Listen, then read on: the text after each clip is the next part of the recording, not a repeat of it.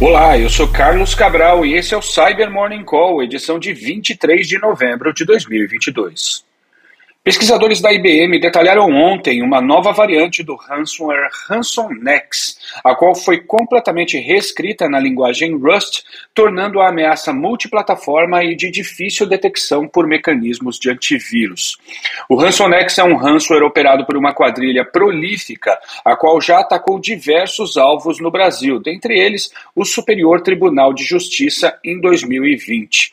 Atribuído ao grupo de adversários chamado DeFry X, o ransomware é capaz de criptografar arquivos específicos do sistema usando o algoritmo AES-256. Outras ameaças semelhantes que fizeram essa mudança para a linguagem Rust são o Black Cat, o Hive e o Xeon. Além de rodarem em máquinas com sistemas operacionais variados, fazendo isso, as ameaças se aproveitam do fato de que a linguagem Rust faz um melhor uso dos recursos de hardware, sobretudo da memória, incrementando melhor performance ao malware. Na postagem da IBM, a empresa faz referência a um documento com recomendações para combater essa ameaça. E a Proofpoint publicou um artigo ontem detalhando um novo framework de comando e controle chamado Nighthawk. A ferramenta, lançada no ano passado pela empresa MDSEC, foi desenvolvida para auxiliar equipes de Red Team em suas operações. No entanto, como temos acompanhado no caso de outras ferramentas de pós-exploração, como Cobalt Strike, Meterpreter, Sliver e outras, esse tipo de recurso eventualmente acaba caindo nas mãos de criminosos e de operações de espionagem. Por isso, assim que uma ferramenta como essa surge, é importante que os Blue Teams a estudem de modo a detectar e conter o seu uso. Apesar de os pesquisadores da Proofpoint não terem identificado o uso do framework em campanhas ativas, eles dizem que o Nighthawk pode ser adotado de modo a conduzir ataques pelas suas funcionalidades de Trojan de acesso remoto que se assemelham a de outros frameworks como o Brute Ratel.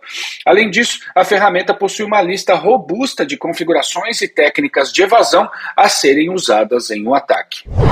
E a CISA lançou nesta terça oito alertas de segurança ligados a sistemas industriais, os quais contemplam informações sobre questões atuais de segurança, vulnerabilidades e exploits ligados a cada uma dessas tecnologias.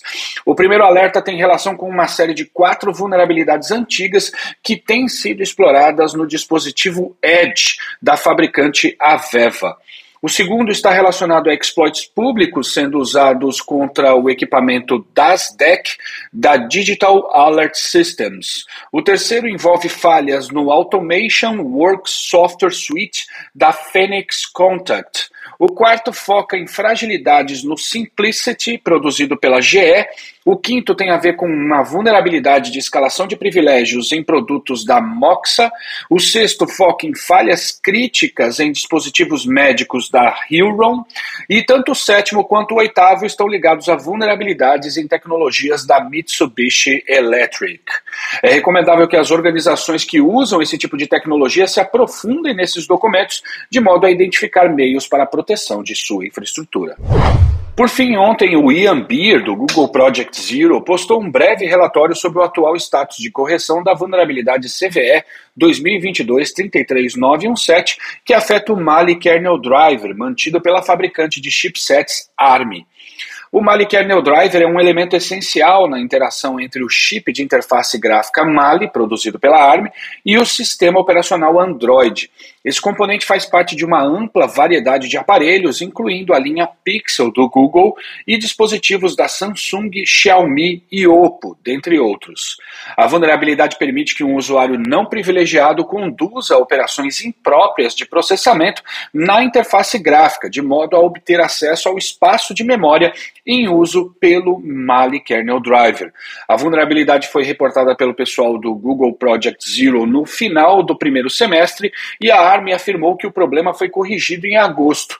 No entanto, de acordo com testes recentes conduzidos pelos pesquisadores, a falha se mantém ativa, inclusive com evidências de que ela vem sendo explorada por adversários que negociaram seus exploits no mercado de Zero Days. E é isso por hoje. Repetindo o que eu disse ontem, ainda está rolando o Tempest Academy Conference aqui na Universidade Federal de Pernambuco e online via Zoom. Algumas atividades estão com vagas encerradas, mas você ainda consegue se inscrever para assistir às palestras. Eu vou apresentar uma palestra hoje às 15 horas em que vou usar a história de três incidentes para traçar um panorama sobre ameaças cibernéticas como ransomware, spyware e incidentes de sabotagem contra sistemas industriais. Conto com a presença de vocês. Obrigado por ouvirem o Cyber Morning Call e tenham um bom dia. Você ouviu o Cyber Morning Call, o podcast de cibersegurança da Tempest. Nos siga em seu tocador de podcast para ter acesso a um novo episódio a cada dia. E para saber mais sobre a Tempest, nos siga no Instagram, Twitter e LinkedIn ou acesse www.tempest.com.br.